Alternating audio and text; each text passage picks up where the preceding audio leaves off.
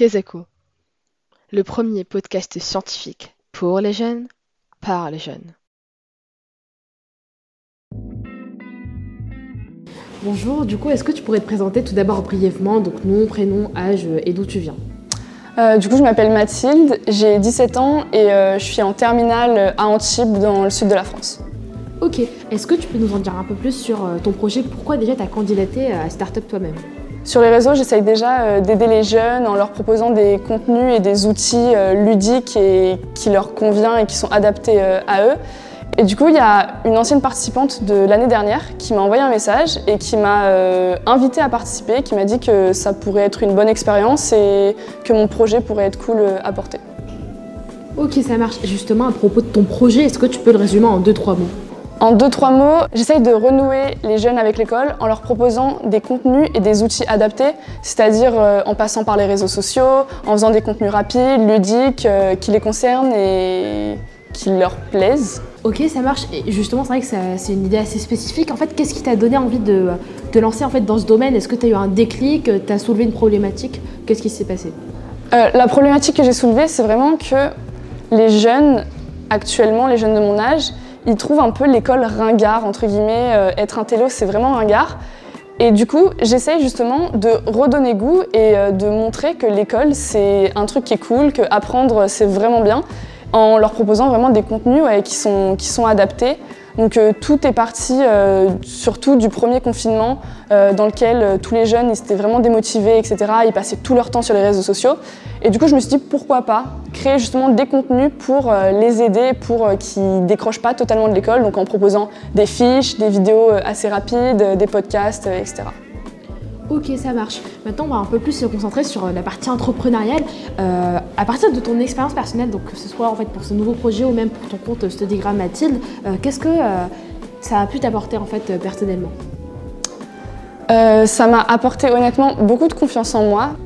Parce qu'en fait, en faisant ces vidéos, etc., je, je m'en rends pas compte, mais j'aide les gens et je me reçois énormément de messages euh, comme quoi je les aide, comme quoi, euh, grâce à moi, entre guillemets, euh, ils comprennent. Et du coup, c'est extrêmement valorisant et ça pousse à travailler, ça pousse à continuer ce que je fais.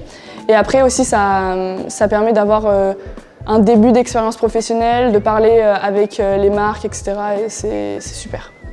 Donc ça, c'était le côté assez positif, mais c'est vrai qu'on a aussi euh, des embûches en fait quand on est entrepreneur. Quelles ont été les difficultés que tu as rencontrées euh, du coup durant ton parcours Euh, concrètement, sur les réseaux sociaux, pas tant de difficultés que ça. La vraie difficulté, elle se pose pour créer l'entreprise parce que en étant mineur, c'est vraiment la galère. Genre, euh, on dit souvent que ouais, les mineurs, ils peuvent euh, créer une entreprise euh, en étant émancipés ou en ayant euh, l'accord des parents. Mais euh, moi, c'était vraiment pas ça. On a vraiment galéré avec mes parents pendant euh, plus de six mois pour créer juste un statut d'auto-entrepreneur. Donc au final, euh, on n'est pas arrivé, on a dû euh, trouver une autre solution. Mais euh, ouais, c'est compliqué parce qu'en fait, on est vraiment euh, dans un pays où ils veulent pas forcément que les jeunes entreprennent et euh, puissent créer des projets. Ok, et si tu avais un conseil à donner à la génération Z euh, qui souhaite se lancer dans l'entrepreneuriat mais qui n'ose pas, euh, qu'est-ce que tu leur conseillerais? Mon conseil, c'est que euh, même s'il y a des personnes qui vont vous dire que ça sert à rien, que vous êtes trop jeune, que vous n'avez pas d'expérience, etc., vraiment lancez-vous. Justement, c'est plutôt en se lançant jeune et en ratant des choses, en foirant des projets, qu'après, quand vous serez euh, jeune adulte, vous pourrez créer des projets qui fonctionneront directement parce que vous aurez l'expérience des échecs euh, accumulés avant. Eh bien, merci beaucoup Mathilde pour ta présence et pour ce beau conseil. En tout cas, je vous laisse sur ces beaux mots. Mais avant toute chose, je vais vous rediriger vers mon podcast. Si ce n'est pas fait, abonnez-vous, laissez un commentaire pour pouvoir voir les autres épisodes euh, des interviews en fait des autres candidats. Vous allez pouvoir découvrir d'autres initiatives qui ont été prises, toutes diverses et variées, euh, dans la série Une idée, une start-up. Mais si vous êtes un peu plus curieux et que vous vous intéressez un peu à la science, ne l'oubliez pas. Kezako, c'est un podcast scientifique. Il y a une panoplie d'épisodes que j'ai sortis il n'y a pas très longtemps, donc je vous invite vraiment à y faire un tour, euh, ne serait-ce que pour quelques minutes. Je pense que ça pourrait vous plaire et en tout cas, je vous retiens pas plus longtemps et je vous souhaite une très bonne année et je vous retrouve à très bientôt pour prochain épisode afin de découvrir le nouveau projet d'un autre candidat. C'était Sarah de Kezako.